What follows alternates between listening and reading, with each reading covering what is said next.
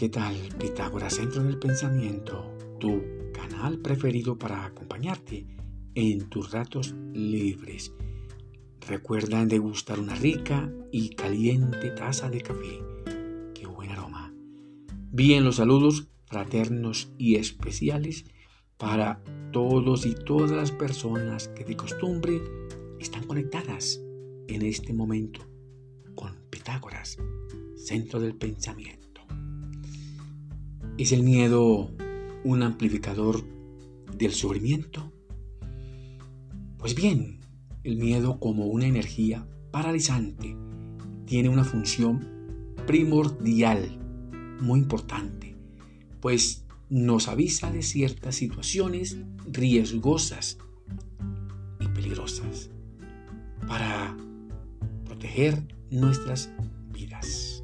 En este proceso movemos gran cantidad de energías electroquímicas que pueden afectar seriamente partes de nuestro organismo.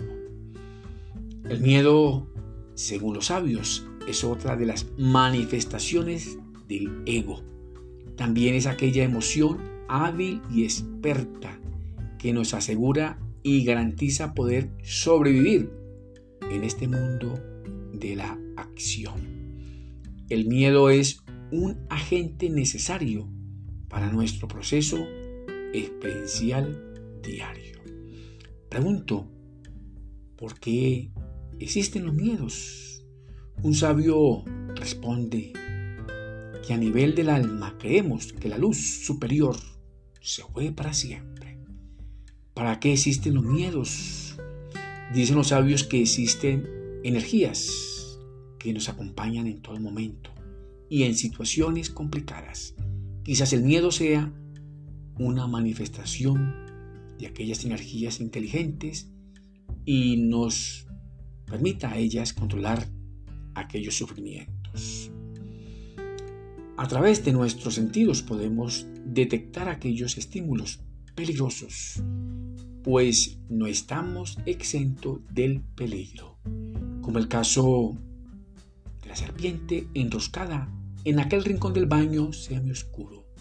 Es un estímulo potencialmente problemático para nuestra conservación humana.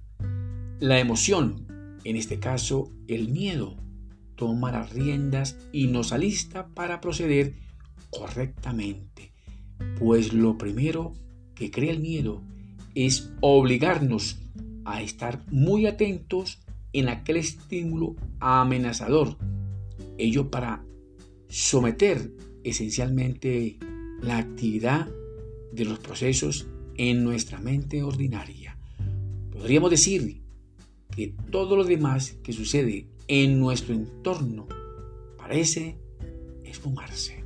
Recuerda que todo es mente. Volvamos a nuestro ejemplo.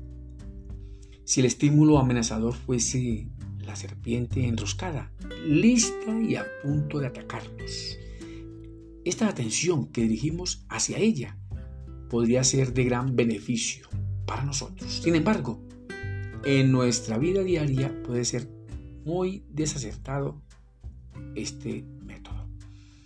Ahora bien, al estar súper atentos con toda atención hacia el estímulo en el comienzo de nuestro miedo, dejamos de verlo con cierta apariencia y objetividad. Nos concentramos, incluso nos preocupamos frente a esta situación y se hace muy dificultoso ver las soluciones y opciones. Por tal razón, en muchas ocasiones elegimos atacar el problema y quizás lo mejor es analizarlo para remediar ese problema desde el nivel de donde se causó. Todo miedo saliente y transportado en forma emocional y subjetiva genera tensión en nuestra mente y en nuestro cuerpo. Hace que en nuestros organismos el flujo sanguíneo circule más hacia el sistema muscular, haciéndolo muy rígido y lento. Quizás al ver la serpiente enroscada, lista para atacarnos. En ese momento el miedo alerte al cuerpo y específicamente motive a palidecer nuestra cara a falta de sangre. Volvamos otra vez a nuestro ejemplo. Si el estímulo amenazador es aquella serpiente enroscada y lista y a punto para atacarnos, pues aquí podemos comprender y creer fácilmente la utilidad de este asunto a nuestro favor.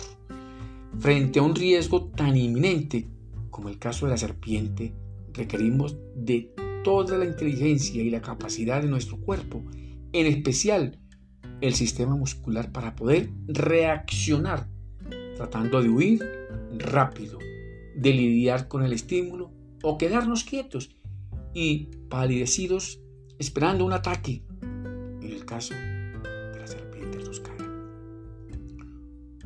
Unos aprenden de las experiencias vivenciales del día a día, otros quizás aprendemos gracias al cine o ciertos documentales acerca de la vida animal.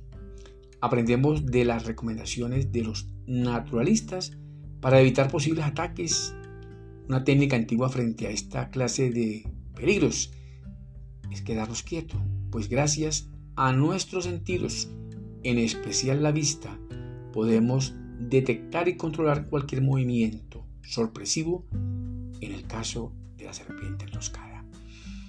Muchos de nosotros hemos controlado el miedo, simpatizando con animales como el caso de la serpiente enroscada. Sin embargo, para este tipo de animales que según su naturaleza son muy astutos rápidos, o si no, vete a Génesis y lee a ver qué pasó con aquella serpiente.